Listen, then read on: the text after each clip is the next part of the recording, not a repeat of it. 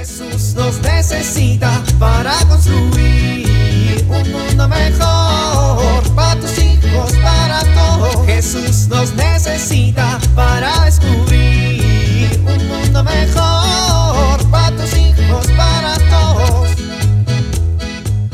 Por fin llegó el librero que pedí en línea para mi hija. Ya lo saqué de la caja. Ahora a armarlo y ya está.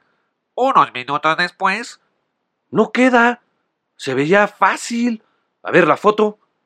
unos buenos minutos más tarde, ¿Por qué no me quedó? A ver la caja. ¿Y ese papel del fondo? Las instrucciones me...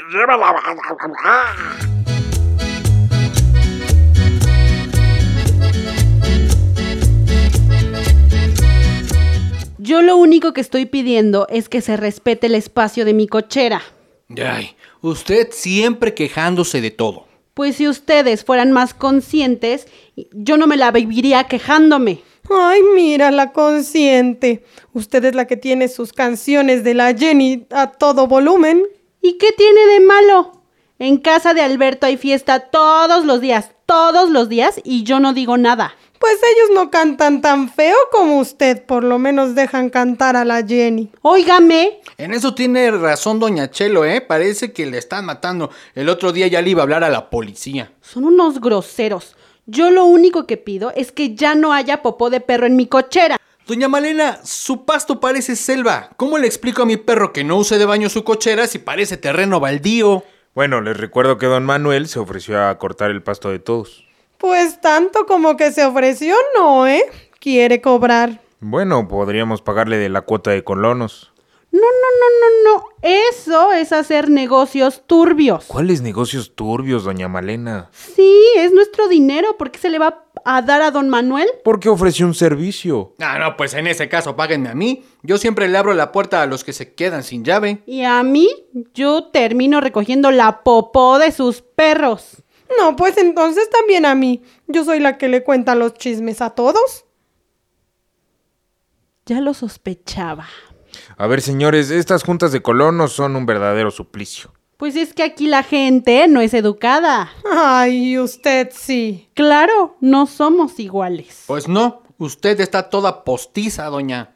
¿Ve lo que le digo? Todos somos humanos y nos tenemos que respetar por eso, porque somos personas. En segunda, todos somos vecinos, vivimos en la misma comunidad y tenemos los mismos derechos, también las mismas obligaciones. No se enoje, don Josué, le va a dar algo. No, sí me enojo, les voy a decir por qué. Todos los domingos los veo en misa, a ustedes tres, a don Gavino, doña Malena, doña Chelo. Y don Gavino, usted hasta ayuda a recoger las limosnas y doña Chelo, ustedes de las animadoras. Pues sí. Y miren, ayer fue domingo, hoy es lunes y vean cómo nos estamos comportando. ¿Ustedes creen que Dios está contento con la forma de cómo estamos siendo con los demás? No, pues la verdad es que no. Pues claro que no. Miren, encontré esta lectura de los hechos de los apóstoles. Todos los que habían creído vivían unidos y compartían todo lo que tenían. ¿Ustedes creen que nosotros estamos siendo así como los primeros cristianos? Pues no. Miren, tenemos que comprender que los seres humanos estamos llamados a convivir como hermanos, pero miren, también hay que recordar que para poder vivir como hermanos contamos con la ayuda del Espíritu Santo. Tiene razón. Yo creo que si los cuatro somos católicos, deberíamos empezar nuestra junta invocando al Espíritu Santo. Y en nuestros días, para contar con sus gracias y sus dones, doña Malena, y miren, estas juntas son nada más un síntoma. Yo les pregunto, ¿qué hacen para favorecer un clima de armonía y de paz en la convivencia familiar? Díganme, para que también pensemos qué hacemos para favorecer un clima de armonía y paz en nuestra comunidad. Y les voy a hacer una pregunta todavía más dura. Como cristianos, ¿qué somos? En el presupuesto personal o familiar incluyen donativos a asociaciones civiles, a la iglesia o a personas más necesitadas en la comunidad. Yo no quería decir esto, pero don Manuel se quedó sin trabajo hace tres meses y no tiene ni para comer. En verdad, trabajar en nuestra calle le vendría muy bien. Y no le estamos regalando el dinero, ni estoy haciendo negocio. Es ayudar. Tenemos que dejar de ser egoístas y envidiosos y empezar a ver cómo ayudar a los demás. Sí, joven Josué, tiene toda la razón. Bueno, Entonces vamos a empezar la junta con una oración y vamos a tratarnos como comunidad, como católicos que somos, ¿de acuerdo? De acuerdo. Está bien. Con mucho gusto. Jesús nos necesita para construir un mundo mejor para tus hijos, para todos.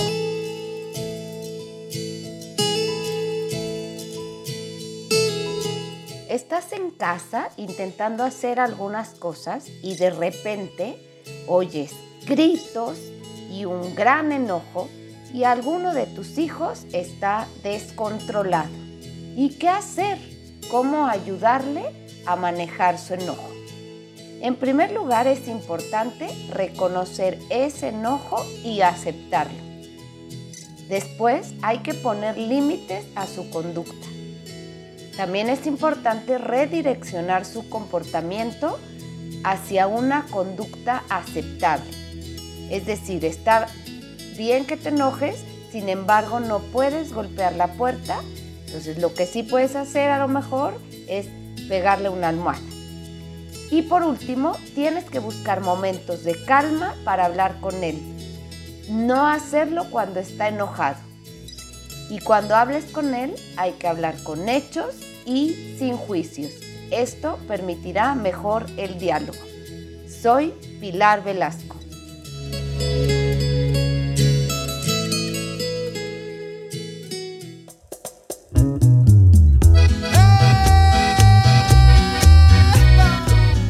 Oramos.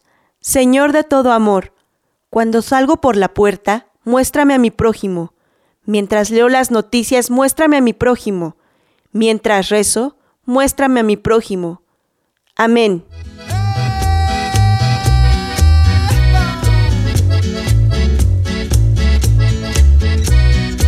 Jesús nos necesita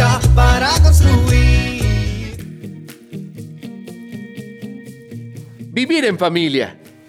Esta semana, cada miembro de la familia puede compartir un poco para aportar el beneficio de todos.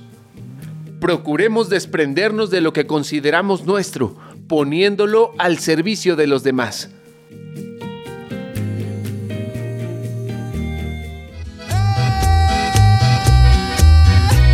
Invitamos a compartir y dialogar este encuentro de la serie Dios camina entre nosotros con tu familia. RCP es un programa de PPC México al servicio de las comunidades parroquiales. Hasta la próxima. Un mundo mejor para tus hijos, para todos.